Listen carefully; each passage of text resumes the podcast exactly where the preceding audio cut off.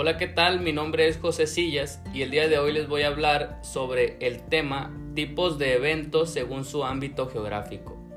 Un evento es todo acontecimiento previamente organizado que reúne a un determinado número de personas en tiempo y lugar preestablecidos, que desarrollarán y compartirán una serie de actividades afines de un mismo objetivo, para estímulo del comercio, la industria, el intercambio social y la cultura general un evento es cualquier acto que tenga planificación, al menos en cuanto a espacio y tiempo, lugar, fechas, horas, y que se debe clasificar según una tipología que especifique su naturaleza. Estos se pueden clasificar de acuerdo a el ámbito geográfico que tengan, pueden ser internacionales, nacionales y regionales. Los internacionales los asistentes provienen de varios países y regiones. Por otra parte, para que sean de carácter internacional, deben medir la decisión de una Asamblea General Ordinaria del organismo internacional que lo convoca. Además, una reunión internacional se debe celebrar siempre en un país distinto y cada dos años aproximadamente. Siguiendo el criterio de la SCB Spine Convention Bureau, una reunión tendrá el carácter internacional cuando al menos el 40% de los inscritos sean de como mínimo tres países diferentes. En el caso de que el 90% de los inscritos sean extranjeros, podrán proceder de menos de tres países distintos. En sus estadísticas recoge exclusivamente las reuniones, congresos y convenciones de carácter internacional siguiendo el mismo criterio que la SCB, por su parte, la UIA, Unión Internacional de Asociaciones, que también analiza solo las reuniones de carácter internacional, considera que como tales a las que cumplan los siguientes requisitos, mínimo de 300 participantes de los que al, de los que al menos el 40% sean extranjeros y de al menos 5 nacionalidades diferentes.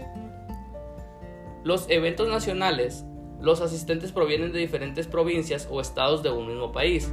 El SCB considera una reunión de ámbito nacional cuando no cumple con el nivel mínimo de inscritos de otros países para ser considerada internacional y del total de participantes al menos el 40% proceda de tres comunidades autónomas diferentes.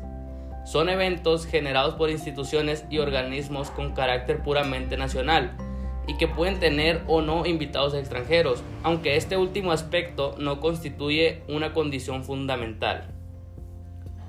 Los eventos nacionales, al igual que los internacionales, son relevantes para los diversos poblaciones, ya que se supone que en estos se involucran personas de diversos estados y que como fruto de estos eventos pueden surgir mejores relaciones entre los representantes de los diferentes estados o instituciones de un país y eso puede traer consigo el reforzamiento de la comunicación, la convivencia, el intercambio de información y de ideas que lleven a lograr diversas metas u objetivos dependiendo en sí la finalidad de cada uno de los eventos con estas características.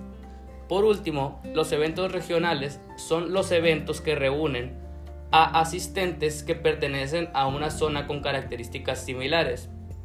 Una reunión regional es aquella que no tiene el nivel mínimo de inscritos de otras comunidades autónomas para ser considerado nacional, o sea, el 40% de por lo menos tres comunidades distintas.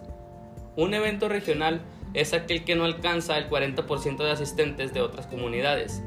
En conclusión, en lo particular pienso que el hecho de organizar un evento es importante, ya que conoceremos cómo y cuándo se hará cada actividad. Independientemente del evento, es necesario llevar a cabo la organización, aunque haya algunos que requieran de más logística, actividades, especificaciones, etc., como en el caso de los eventos nacionales internacionales o regionales que son para un número mayor de personas, y se pueden presentar un mayor caso de situaciones que desde antes deben estar previstas por el organizador.